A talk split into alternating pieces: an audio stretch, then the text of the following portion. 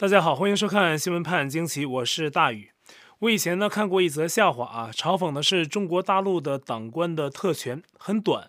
说是一个小县城的县官儿哈，干什么都有人陪侍，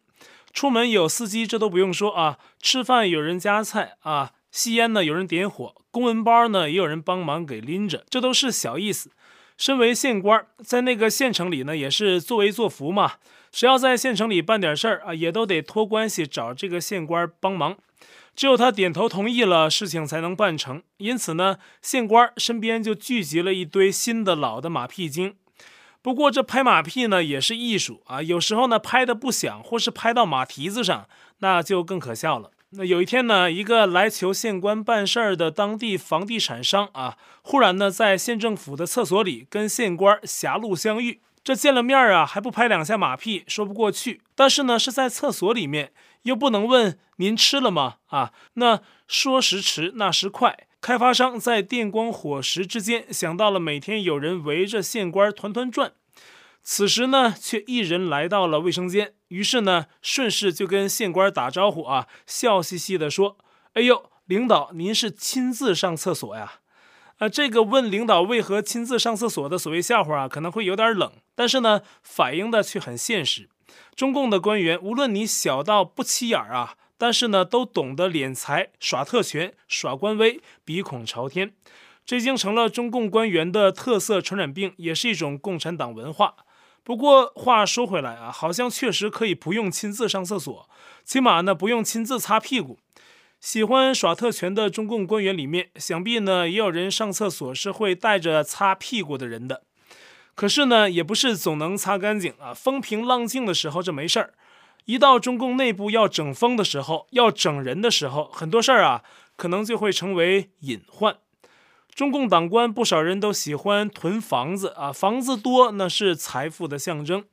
可是突然之间啊，中共党高层决定开征房产税。那当然了，很多观众朋友看得也很明白，中共高层应该知道，党官拥有中国相当多的房产，如何保护中共党官自身的集体利益，这是要推出房产税必须要解决的问题。于是呢，前两天啊，中共人大常委会做出在部分地区展开房地产税试点的决定之后，仍没有最终决定在哪些城市搞试点，并且把实施试点的具体办法推到了地方。很多政策呀，由各地自己决定啊，这都给各地因地制宜的处理与均衡党官们的房产利益创造了时间和条件。而习近平也因为力推房产税，等于又干了一出里外不是人的事儿。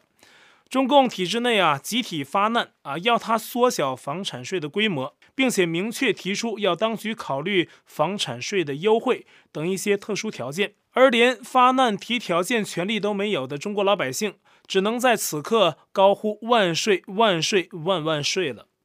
在中共当局的房产税试点决定出台前后啊，外界已经有议论说房产税出台呀、啊，会打击中国人的买房意愿，广大的租房者呢也会面临房租的上涨问题。而且呢，也有人说恐怕引发房屋抛售潮。想必大家好多朋友都已经知道了，前几天呢，从上海传出的消息，当地陆家嘴的一处老小区。被认为出现了抛售潮。那陆家嘴呢，位于上海浦东新区的黄浦江畔，被人称为是中国的华尔街啊，金融业发达，学校呢也都不错，交通方便啊。这个出现抛售的陆家嘴小区叫做浦城小区，一九九三年落成啊，六层楼高，附近的配套设施是相当的完备，距离东方明珠电视塔啊、黄浦江边都很近，走路就能到附近的八佰伴商圈。包括华润时代广场、新梅联合广场等等，地理位置相当优越。十月十五号啊，这个老小区开始挂牌批量出售房屋，每套房屋售价不同，平均每平米是售价八点五万元，一套一室一厅啊，三百五十万就能拿下，两室一厅呢，大约是四百万元就可以。在这样的地理位置啊，这价钱听起来很不错。于是呢，十月十五号挂出广告啊，十月十六号。四十平米的小户型就全都卖光了。传出的消息说呀，当天有一千多人冒雨涌入了小区买房，都招来了警察。由于买家多，卖方呢还提出了苛刻的条件啊，就是必须支付现金。结果很多人真的就拿现金来买，卖主一下子就赚了至少四点五亿元现金收入。好多媒体报道说卖出了九十三套，那实际上啊，总共待售的是一百一十套，陆续的还有售出，所以呢，可能目前卖出的更多，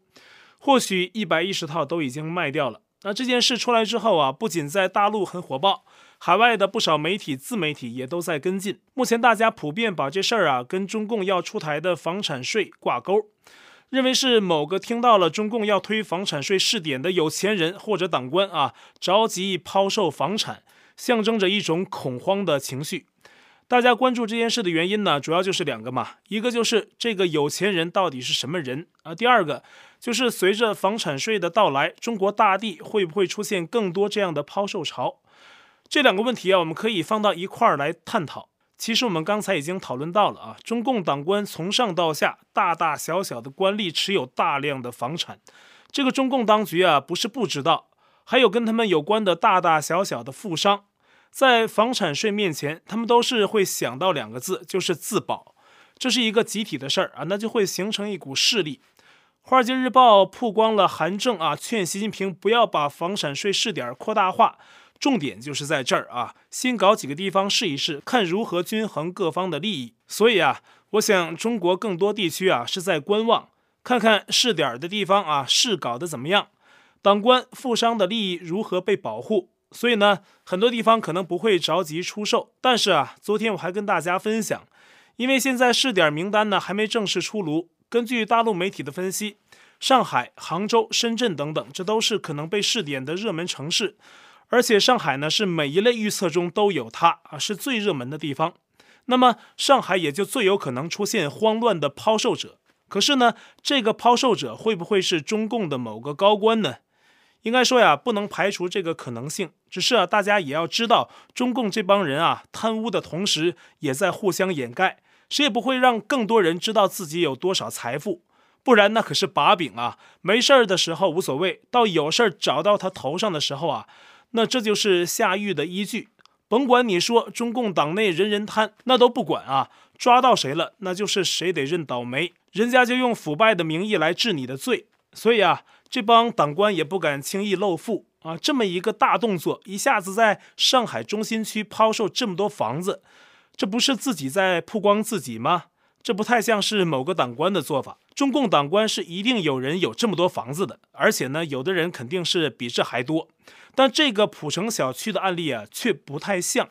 因为它动作太大，容易成为当局的目标。而且呢，在当前这个推房产税的时候搞这个事儿，这是制造社会对房产税的恐慌情绪，更有可能招来麻烦。所以啊，中共党官可能不太敢，但也不排除啊，林大鸟杂。就算是某个党官或有关的富商所为，那得是有多硬的后台，敢做这么大的动作呢？我们知道啊，上海是江泽民江派的大本营，江派势力盘根错节，帮习近平推房产税的中共副总理韩正也被认为是江派放在习近平身边的一个棋子。所以要说是江家的什么人在上海兴风作浪啊，趁机抛售，制造舆论热点，助推恐慌情绪，给西当局难堪，这也是有可能的。但反过来呢，这也更会让习近平对江派下狠手。同时啊，这事儿呢也确实有疑点，有大陆的自媒体人说自己制作了相关消息的报道，可是呢发了几次啊，都被中国的网络警察给删掉了。这是个普遍现象啊，不止一个人被删掉议论普城小区事件的短片。这有两种可能啊，一种是当局不敢让人们炒作相关的消息，怕对房产税的恐慌情绪蔓延啊，导致更多人抛售，引发房地产业的不稳定。那另一种可能啊，就是这里面真的牵涉一些高层内幕。那有意思的是呢，大陆媒体在十月二十五号出来集体辟谣啊，说自己找到所谓真相。我们暂且就看一看啊，他们说的真相是什么？综合大陆媒体的消息啊，目前他们的口径是这样的：不止一家媒体说呀，自己派记者亲自去陆家嘴的浦城小区调查，所有房源并非私人所有，而是属于世贸集团的互苏公司。小区旁边就是世贸集团的新总部大楼。二零一四年，世贸集团向浦城小区收购房屋，收购价呢是每平米六万元。小区一共是一百六十八户，但只有一百一十户接受这个报价那最终啊，就是收购了一百一十套。世茂说呀，本来是要把小区都买下来，但是没谈拢啊，就只买了这些。这一百一十套房屋至今空置啊，长达七年时间。期间一直想出售，但为什么偏偏在房产税推出试点的这个节骨眼儿上出售呢？世茂集团的回答很笼统啊，说是之前要卖，但是需要跟小区居民多次沟通啊，最终推迟到现在。现在时机比较合适，可是为什么现在时机合适，这个却没有细说。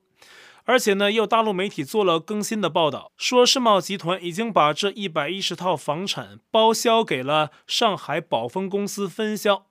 那么总结大陆媒体的报道，他们想突出以下几个重点啊：第一，卖房的不是私人，是企业啊；第二，房屋价格啊每套不同，而且跟周边二手房的售价差不多，所以呢不是低价抛售；第三，否定这个老小区会拆迁。所以呢，也不是因为拆迁才销售的。那我们再来看看这个世茂集团哈，这个集团呢是由许荣茂创办的，他本人出生在福建，但是呢后来在香港发迹居住经商，又再回大陆投资，所以被定位为港商。二零一三年，许荣茂在香港富豪榜排名第九，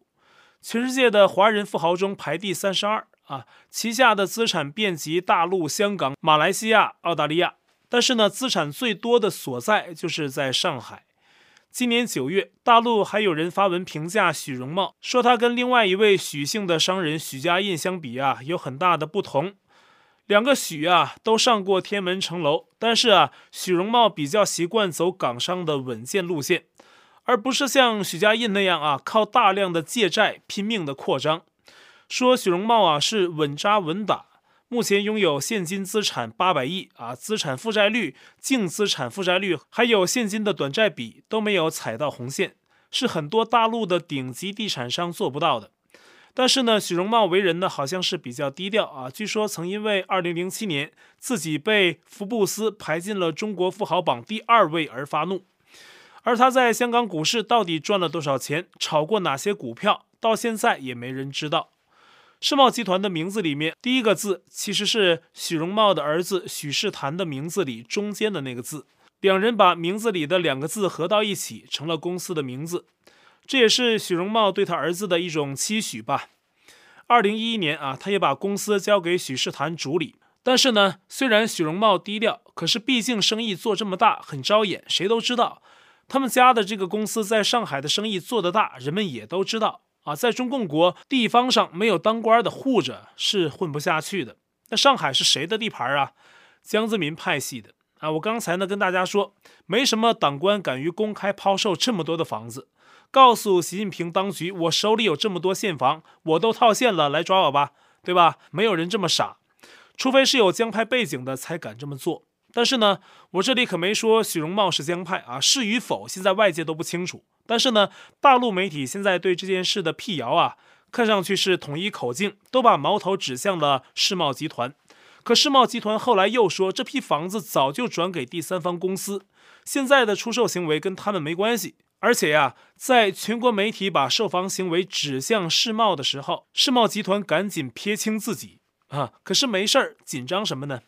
因为这个动作呀，确实很大，时机又很敏感，所以必须澄清。但是呢，世茂想澄清自己，信不信啊？那各个智慧的吃瓜群众心里是有数的。把手里的房子交给第三方出售，这也很正常。至于背后跟这个第三方是什么关系，那当事人自己是知道真相的。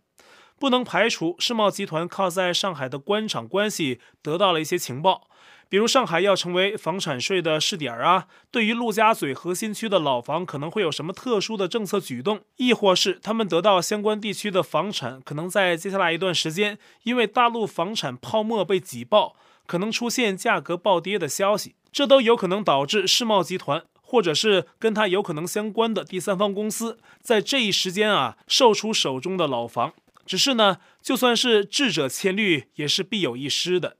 他们可能没想到会在舆论中制造这么大的反响，但假如就是有人啊伙同江派蓄意搞事儿啊制造危机感，那这就是不择手段鱼死网破的内斗的延伸了。大陆媒体啊，统一口径辟谣，有可能出来抛售的确实不是私人所为，但是世贸集团或者其所谓的第三方公司，这背后就一定单纯吗？别看现在媒体辟谣啊，好像是若无其事，也许过几个月之后，相关公司或者是上海滩的某个官员，在中共的通报系统中，因为这件抛售案被点名，我想呢，人们应该也不会很意外。也许西当局啊正在暗中调查上海本次敏感时期的房屋抛售案的真实背景。那目前呢，在中国的政法系统，习近平当局正在酝酿新一轮的行动，而且明确在党媒刊文，将目标指向了高级别的官员。十月二十四号，中共政法委官网发文，题目是“重要会议密集召开，透露第二批政法队伍教育整顿三风向”。说公安部召开会议，屡次点名孙立军要彻查和惩治政治腐败，这透露出三个风向，就是更高、更紧、更实。其中啊，更高指的就是更高级别。那么文中说到，一次次重磅的会议啊，信号很明确，居庙堂之高，不能脱离规则与监督。中央和省级政法机关作为政法领域的权力中枢啊，是第二批教育整顿对象啊，关系到整场行动的成败。文中的重磅会议自然是传达习近平整肃新风向的会议，而文中最重点是明确点到了中央和省级这个高级别的政法领域整风，而且呢，随着这篇文章二十四号推出之后，就在同一天，江苏省的公安厅前副厅长、江苏省的前六幺零办公室主任陈义忠落马，还有内蒙古的六名官员在二十五号落马，其中两人啊是内蒙古当地法院的高官。这都是省级的政法领域的高官。中共政法委的文章还提到了中央。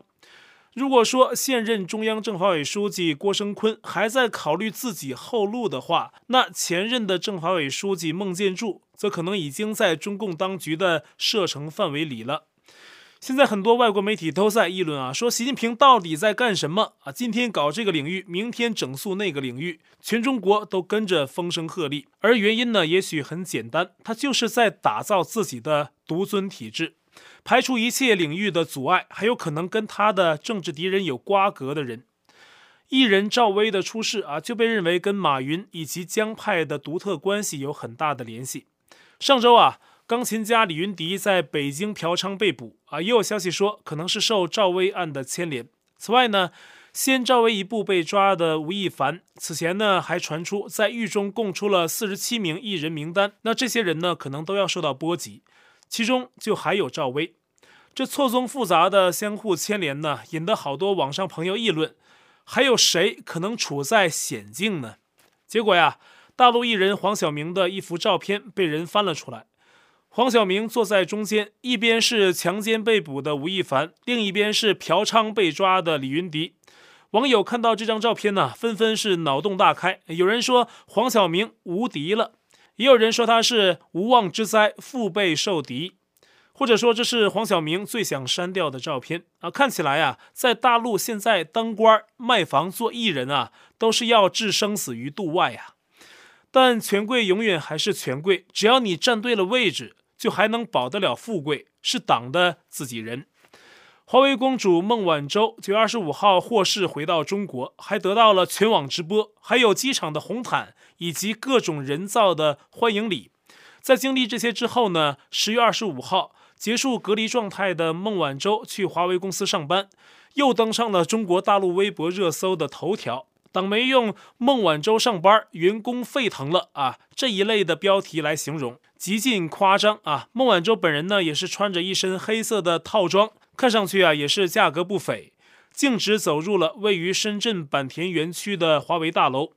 华为的员工也是集体迎接。那么十月二十五号呢，还是任正非的七十七岁生日，选在这一天，看来呢也有这个原因。在这样的欢迎场面之下，有的小粉红跟着起哄，也有人觉得很奇怪，说孟大妈为中国做了什么，值得这么激动吗？是不是以后孟大妈上厕所，孟晚舟坐车，孟晚舟下班也要登上热搜呢？也有大陆网友嘲讽大陆的网络监管制度啊，想表达说啊，有的时候啊不跟着起哄都会被禁言。那这个网友说什么呢？他说呀，自己现在看到媒体写“沸腾”两个字就有创伤后遗症。因为他曾在网上留言啊，在官方希望沸腾的事件上留言写下没有沸腾，就被禁言了。好，我在 Telegram 上面的官方公告群是 t w m 斜线大于 news，观众讨论群是 t w m 斜线 xwpajq 下划线 us，节目信箱是 XWPAJQ IGmail.com 还有我的会员网站，网址是大于 us.com，也欢迎您订阅本频道并点击小铃铛获得节目发布通知。那感谢您的收看，我们下期再会。